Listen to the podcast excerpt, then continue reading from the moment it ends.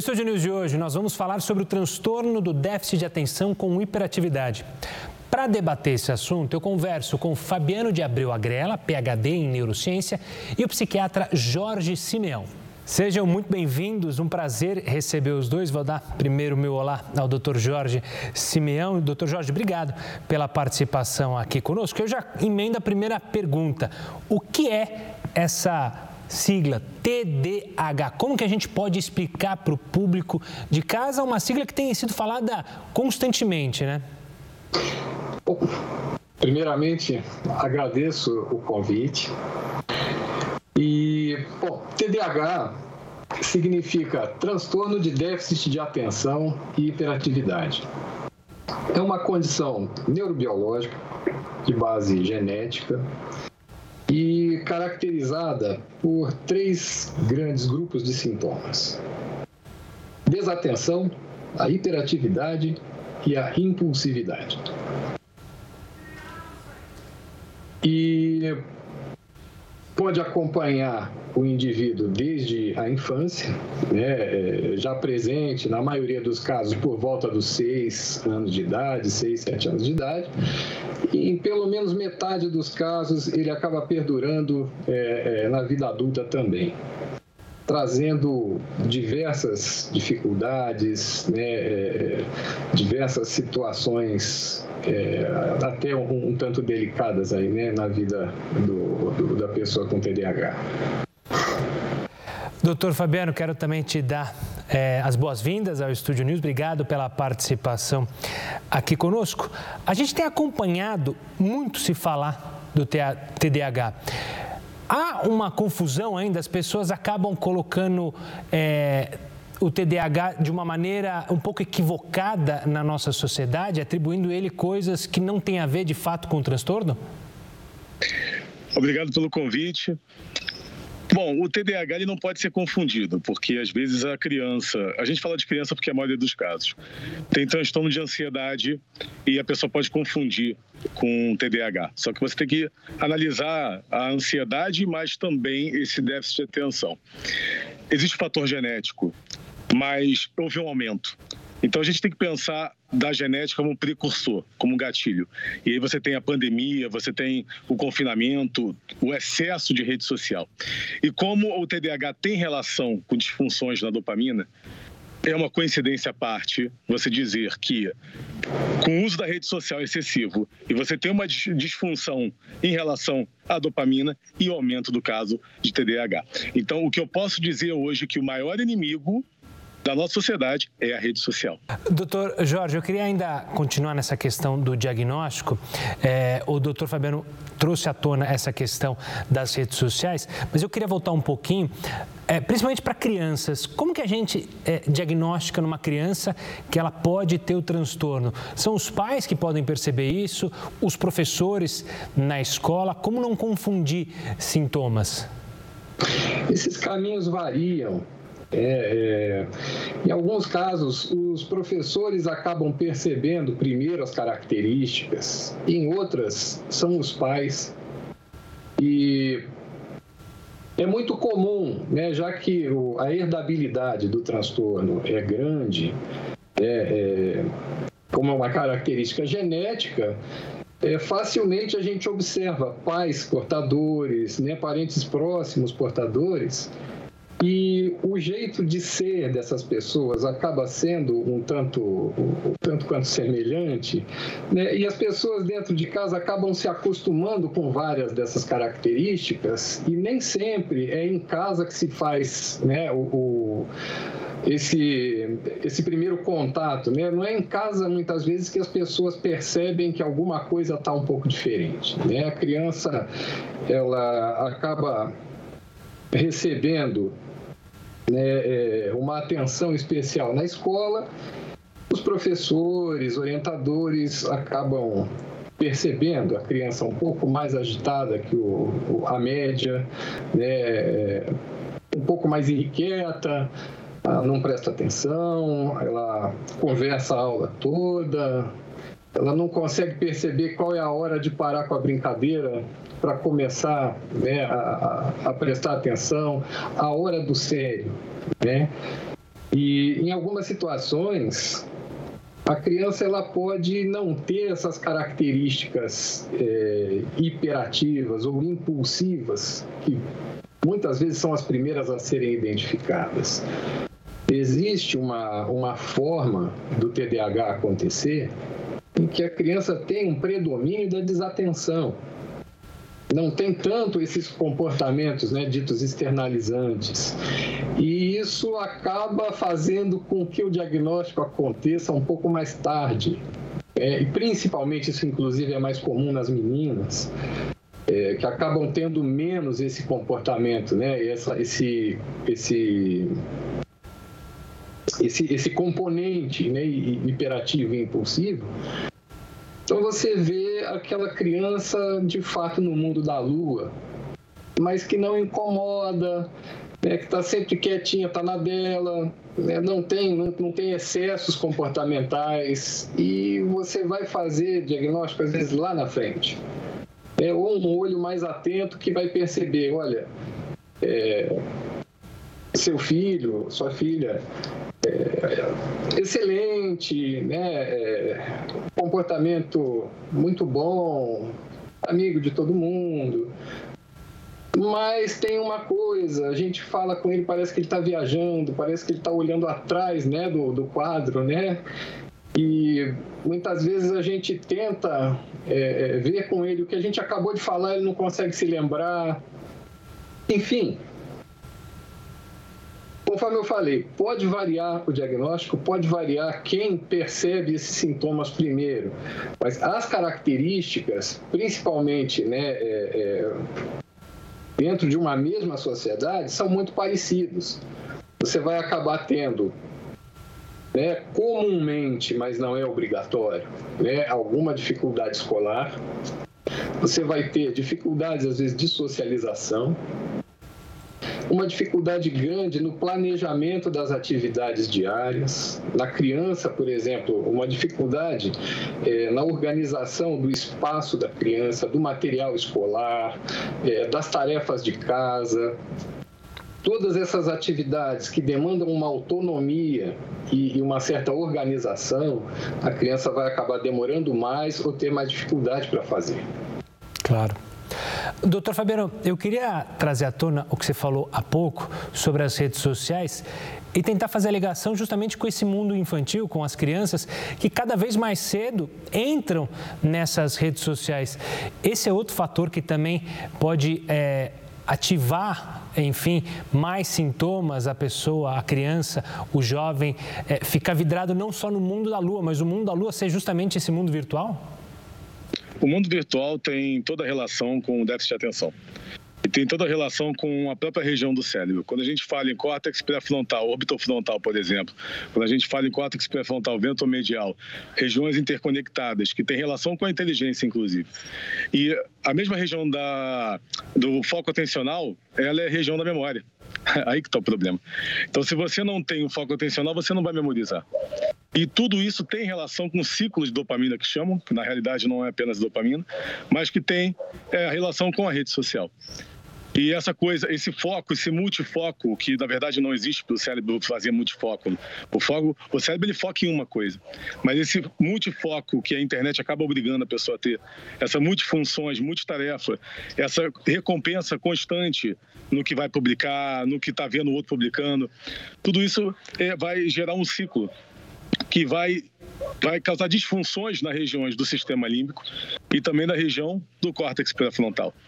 Então, muito se fala em relação a, ah, mas o TDAH não tem relação com a inteligência, pelo menos a curto prazo. Porque se você não tem um foco atencional, logo você vai ter uma memória prejudicada. E uma memória prejudicada, uma dificuldade de você memorizar, você não está criando engramas, não está reforçando os neurônios, não está reforçando as sinapses, que vai diminuir a região do cérebro, trazendo aí uma inteligência menor. E o que o doutor falou, muito bem dito isso, porque as pessoas sempre se preocupam em querer ver a hiperatividade da criança. E nem todas apresentam essa hiperatividade. Então a gente tem que analisar esses fatores, essas nuances. Eu acho que o foco atencional é onde mais se observa. Eu tive uma consultoria, por exemplo, com a mãe de uma menina, que a menina foi conversar comigo com 12 anos. E, olha, deu pena. Ela falou para mim: olha, eu não consigo ler uma página. O que acontece quando você vai ler? Ah, eu penso no celular, na notificação, eu penso no tablet, eu penso em qualquer outra coisa, em muitas coisas, menos naquilo que eu tenho que ler. E eu preciso tirar nota boa. Então, o apelo da menina foi algo que mexeu muito comigo. E eu tenho o caso também de uma pessoa já com um adulto, né, quase 30 anos de idade, uma mulher, que ela já tinha comprado 25 livros e não conseguiu ler nenhum. Ou seja, ela comprava o livro pelo tema, ela estava interessada em ler o tema, começava e não conseguia continuar o livro. E o pior é que você desestimula, você desanima. Você desanima e aí você vai buscar a animação, a empolgação em outro livro e você começa a ler, de novo você baixa aquela animação, aquela empolgação e não consegue ler. Doutor Jorge, o doutor Fabiano deu dois exemplos emblemáticos aqui para a gente conseguir entender o transtorno de uma criança de 12 anos e depois de uma mulher adulta com 30 anos e esses déficits. É, a falta do diagnóstico na infância, na adolescência, vai transformar é, essa, esse paciente num adulto desatento, em alguém que não consegue ter foco, em quem não consegue atingir é, o seu potencial máximo? Isso tudo vai depender de questões do neurodesenvolvimento. Né? Não necessariamente a falta do diagnóstico na adolescência é, vai acarretar né, é, um adulto com TDAH, mas vamos imaginar que essa criança que acabou não desenvolvendo repertórios né, de comportamento para se organizar, para lidar com rotinas, para lidar com diversas situações, é, ela vai acabar tendo dificuldades né, posteriormente e vamos dizer que ela seja agraciada né, com o fato de levar esse TDAH para a vida adulta sim. Essas dificuldades vão permanecer e o, a, o, tempo em que ela não, não recebeu esse tratamento, lá dos 12 anos até os 30, com certeza vai fazer diferença são 18 anos de maturação, são 18 anos é, é, de tratamento que não, não é só medicamentoso. Né? além de você conseguir corrigir o funcionamento desse substrato biológico, dessa circuitaria neural, você, o tratamento pensando nele como multidisciplinar, como é, é além de tudo, você conseguir fornecer modelos, você conseguir é, é, é, lapidar, né, para a gente não usar um termo tão técnico, a gente conseguir lapidar comportamentos né, é, de autogerenciamento né, da vida pessoal, da vida produtiva, isso lá na frente com certeza vai repercutir num adulto com dificuldades para se organizar, num um adulto com dificuldades né, é, de, de de persistir nas coisas que faz. E até fazendo um link né, com uma coisa que o doutor Fabiano é, é, disse, inclusive brilhantemente. A memória, eu costumo dizer que a atenção é a sala de espera da memória. Se a memória, quando vai buscar, não tiver ninguém na sala de espera, não existe o que memorizar. Né?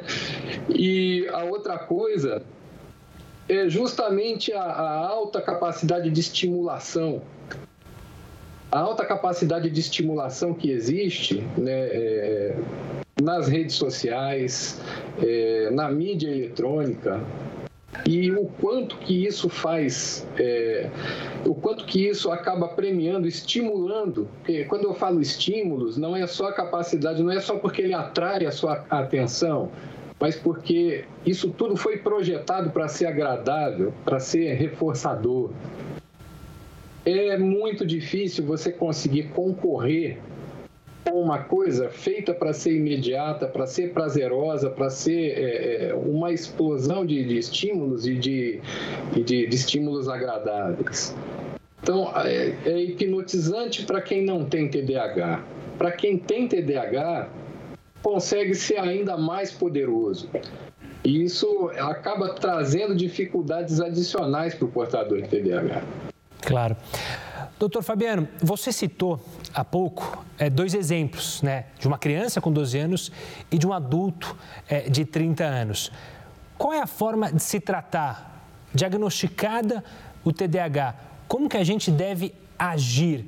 É, existem graus diferentes de TDAH? A gente pode dizer que uma pessoa tem um TDAH mais severo que um outro paciente?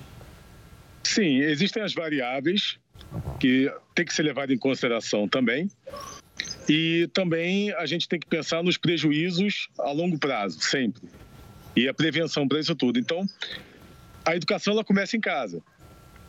Como o doutor Jorge disse no, bem anteriormente, às vezes o pai tem TDAH e consegue não notar, a mãe tem consegue não notar no filho. Mas o pior não é isso. O pior são os pais que passam o tempo todo na rede social. Então, como é que você vai dar uma educação para o filho que tem TDAH e não pode ficar o tempo todo na rede social se você está na rede social? Então, aí já começa o tratamento. O tratamento já começa em casa. Fora os tratamentos tradicionais, com psicólogo, psiquiatra, em relação ao TDAH, você também tem que educar em casa. Né? E eu sempre digo que quando você educa desde o início e você formata uma personalidade curiosa, uma personalidade curiosa quer aprender. Então vai buscar leitura, vai buscar conhecimento. E tem uma personalidade que está sendo formatada pelos pais. Agora, quando os pais pegam e dão o celular para se livrar de um, entre aspas, problema momentâneo, porque está tirando a atenção dos pais, o seu problema vai ser muito maior no futuro para poder resolver por causa de uma pequena ação que você cometeu naquele momento. Então, fora as terapias tradicionais, tem que ter um processo de educação em casa as escolas, nem todas estão bem preparadas. Na realidade, as escolas estão confusas demais, porque a gente está tendo um aumento aí de muitos casos. A gente fala de autismo, a gente fala de TDAH, a gente fala de superdotação. Ou seja, são muitas variáveis e hoje em dia mostra cada vez mais que cada um tem sua singularidade que tem que ser analisado o indivíduo em si e não de forma plural. Então, não só educação na escola, mas educação dentro de casa, para que você consiga trazer para o teu filho, por exemplo, a leitura daquilo que ele gosta. Tem que buscar com que ele leia o que ele gosta para que ele consiga ter o foco e fazer a leitura. Porque o nosso cérebro é plástico. E eu sempre digo que o melhor conserto é a neuroplasticidade cerebral. Porque quando você faz a neuroplasticidade, você reforça a região frontal do cérebro, que controla a emoção, que controla o cérebro todo como, como si, então logo você vai ter uma, uma tendência maior a ter outros problemas. Porque o TDAH, por exemplo, ele pode levar uma depressão no futuro, por causa das consequências da vida. Então, se você tem essa região frontal do cérebro bem trabalhada, você condiciona melhor suas emoções. Então, a neuroplasticidade, os tratamentos naturais, você, você levar os tratamentos com os profissionais e você trazer ali uma, um, conseguir puxar atenção naquilo que a criança gosta e que possa também absorver conhecimento, que aí você faz o reforço neuronal. E a plasticidade cerebral, o que que faz? O seu cérebro se adapta à leitura. Olha, se você está vendo e não costuma ler, faz uma experiência. Leia por um mês e veja se depois você não vai ter uma capacidade melhor de entender o que está lendo. Claro. Doutor Jorge, ainda sobre tratamento, em como lidar com o TDAH, as manchetes de vários jornais têm repercutido justamente um medicamento que tem, usado, tem sido usado para outro aspecto, né? Tem sido usado por muitos jovens que estão buscando mais foco. Qual é o medicamento para se tratar esse TDAH. Todo mundo tem falado nesse Vivance. Vivance é, de fato, um dos remédios é, e a gente precisa entrar com medicação sempre que é diagnosticado TDAH ou o tratamento multidisciplinar não necessita de uma medicação específica? Eu digo que sempre que é necessário se utilizar a medicação, o uso de medicação precisa ser feito com critério, da mesma maneira que qualquer outra condição médica. É, é, essas pessoas que acabam utilizando psicoestimulantes, que essa é a classe farmacológica né, desses medicamentos, acabam utilizando psicoestimulantes como doping acadêmico, né, ou é, como uma lifestyle drug, né, uma droga de estilo de vida, a gente não está falando de TDAH. É preciso separar o joio do trigo. É, esse, conforme você falou, é, é um discurso que interessa a, a, alguns grupos que têm interesses muito particulares e que estão muito distantes da questão clínica, é, da questão que de fato ajuda o portador de TDAH. Mas O que acontece é que a gente não necessita o tempo todo ou não necessita em 100% dos casos. Mas existe uma coisa: existe muito pouca coisa que substitui a medicação, porque ela age em um nível que muitos outros recursos terapêuticos não conseguem chegar. Conforme eu falei, é tudo uma questão de indicação e uma questão de critério. Né? É... O tratamento de TDAH, é importante que se saiba que ele não é exclusivamente medicamentoso. Outros recursos podem e devem ser utilizados. É, é grosso modo, um, uma forma bem tranquila de explicar é, quanto a tratamento são três pilares. Medicação, quando está bem indicada, psicoterapia, psicoeducação. A grande maioria dos tratamentos consegue ser feita com esses três pilares. Agora, você conhece alguma coisa que com menos de três pontos pare de pé? É, essa é a, a, a questão.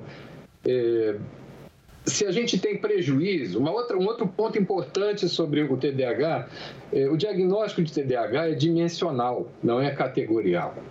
Não é como, por exemplo, é, gravidez, que ou você, ou, ou, ou a mulher está grávida ou ela não está. Não existe meio, não existe meio termo. Isso é um diagnóstico categorial. Agora, no TDAH, o diagnóstico ele acontece em função do tamanho do prejuízo que ele causa na vida do indivíduo. Né? E em função desse prejuízo e em função do quanto os sintomas também persistem, é, é, feitos outros, outras intervenções não medicamentosas, isso, por exemplo, é um ótimo critério para se estabelecer a necessidade da medicação. Né? Na prática, que nós vemos é que o uso da medicação acaba sendo frequente, sim, por ser um instrumento poderoso, é um instrumento de primeira escolha, inclusive é, nos consensos né, mundiais sobre o tratamento de TDAH, mas Novamente, eu repito, não é o único recurso e nem deve ser utilizado como único recurso. Doutores, eu preciso chamar um rápido intervalo. O Estúdio News faz uma rápida, uma rápida pausa. A gente volta em instantes para falar mais de como você deve ficar atento, principalmente com o seu filho, com a sua filha. Não sai daí. O Estúdio News está de volta para falar sobre o TDAH, o transtorno do déficit de atenção com hiperatividade.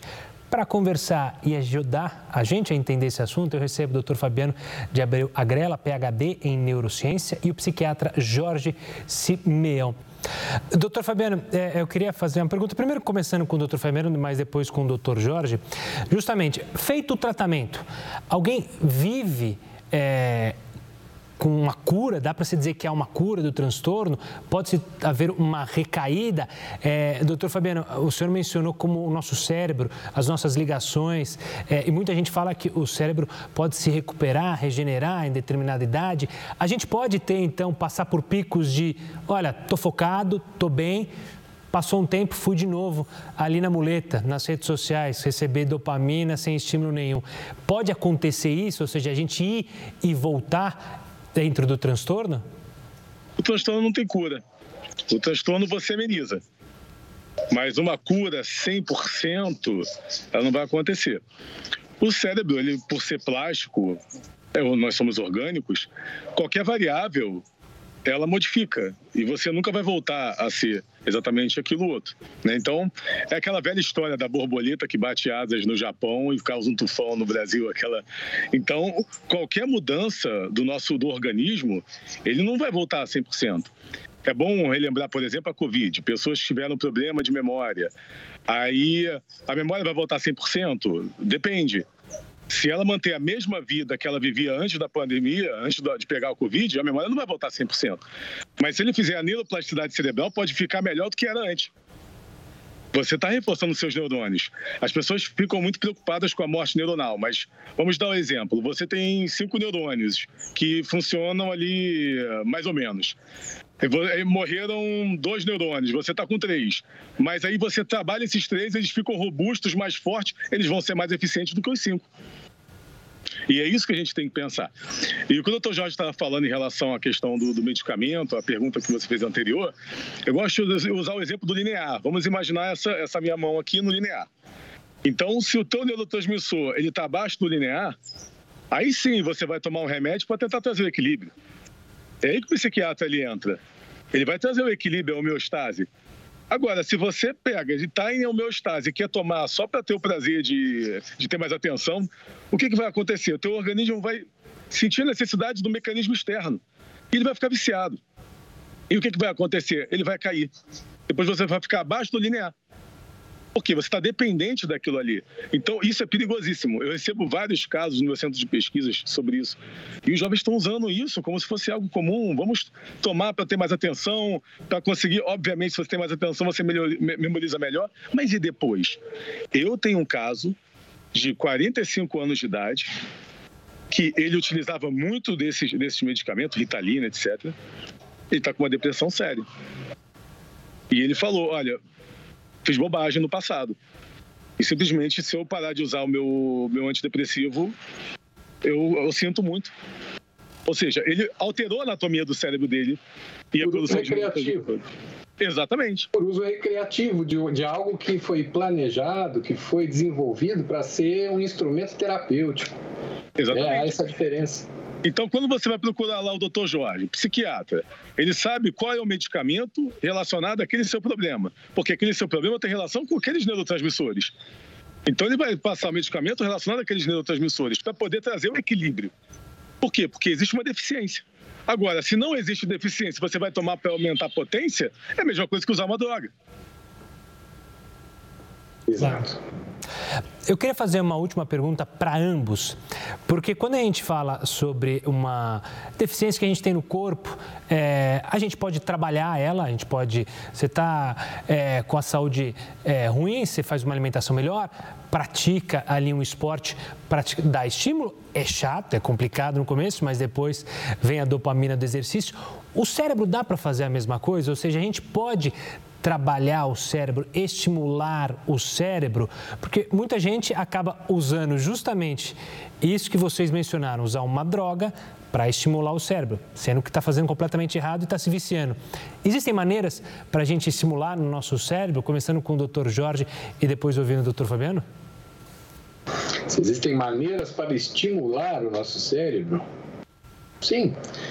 Eu, inclusive, eu, eu acredito que o Dr. Fabiano consiga ter muito mais é, é, propriedade né, e, e eu queria dividir esse prazer com ele. Isso, existem várias técnicas sim para você melhorar o cérebro. Eu sempre digo que alimentação e exercício físico, isso é algo já banal. A gente sabe o que tem que fazer. Inclusive está no nosso código genético. Nós somos da era do Paleolítico, nós caminhávamos 30 quilômetros por dia na época. Então, quando você faz exercício físico, você libera neurotransmissores. Agora, claro, se você fizer exercício em excesso, isso também cria uma dependência. Então, você tudo, tudo na vida é homeostase. Homeostase é sinônimo de equilíbrio.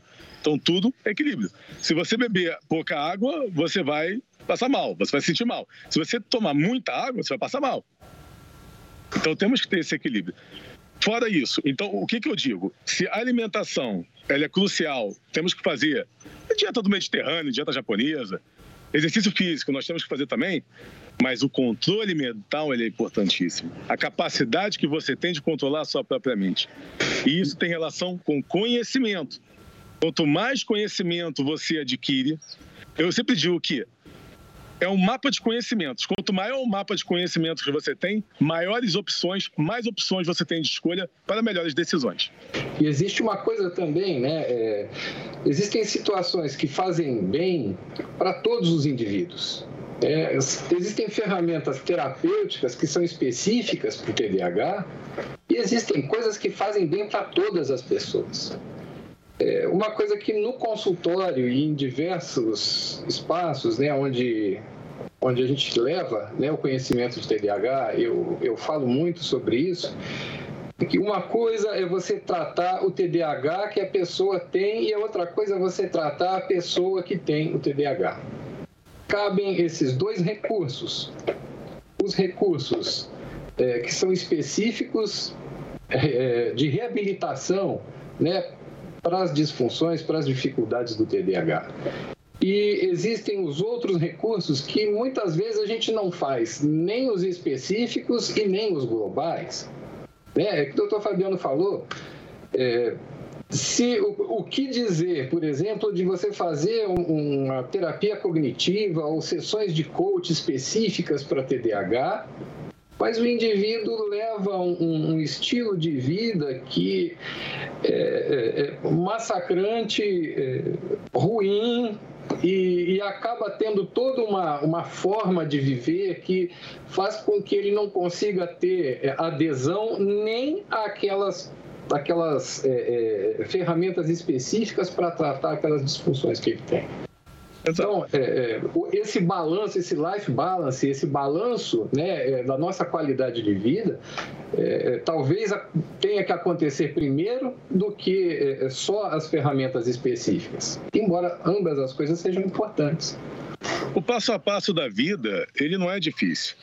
O problema é quando o sistema límbico te impede, porque você tem o vício da recompensa, você tem o vício das conquistas. Um exemplo muito fácil. Se a pessoa sabe que quando começa a anoitecer, você está liberando melatonina. E, pô, de duas às quatro da manhã, onde libera com maior intensidade, e você vai, vai dormir às uma da manhã, duas da manhã, sabe que está prejudicando. Então, por que, que você vai fazer isso? Tem que dormir oito horas. E isso, inclusive, prejudica na memória e pode desencadear o TDAH. TDAH. Então, aí a gente fala de alimentação, exercício físico, sono, leitura, menos rede social, mas é menos rede social mesmo. Eu tenho um enteado de 12 anos de idade que ele não tem celular. E ele é o primeiro aluno da turma. Então começa por aí. Justamente a região da inteligência e tomada de decisão. Você tem aqui a tomada de decisão, você tem aqui o foco atencional, você tem a memória, e aí você não tem uma conexão bem feita a ponto de que a tomada de decisão tome conta de todo o teu cérebro. Você tomar a decisão de fazer, praticar atitudes que possam resolver o seu problema. Por quê? Porque está danificada. Então precisa fazer a plasticidade cerebral naquela região, principalmente, para que você consiga tomar decisões, para ó, tomar decisão, para ter atenção, para que você possa memorizar.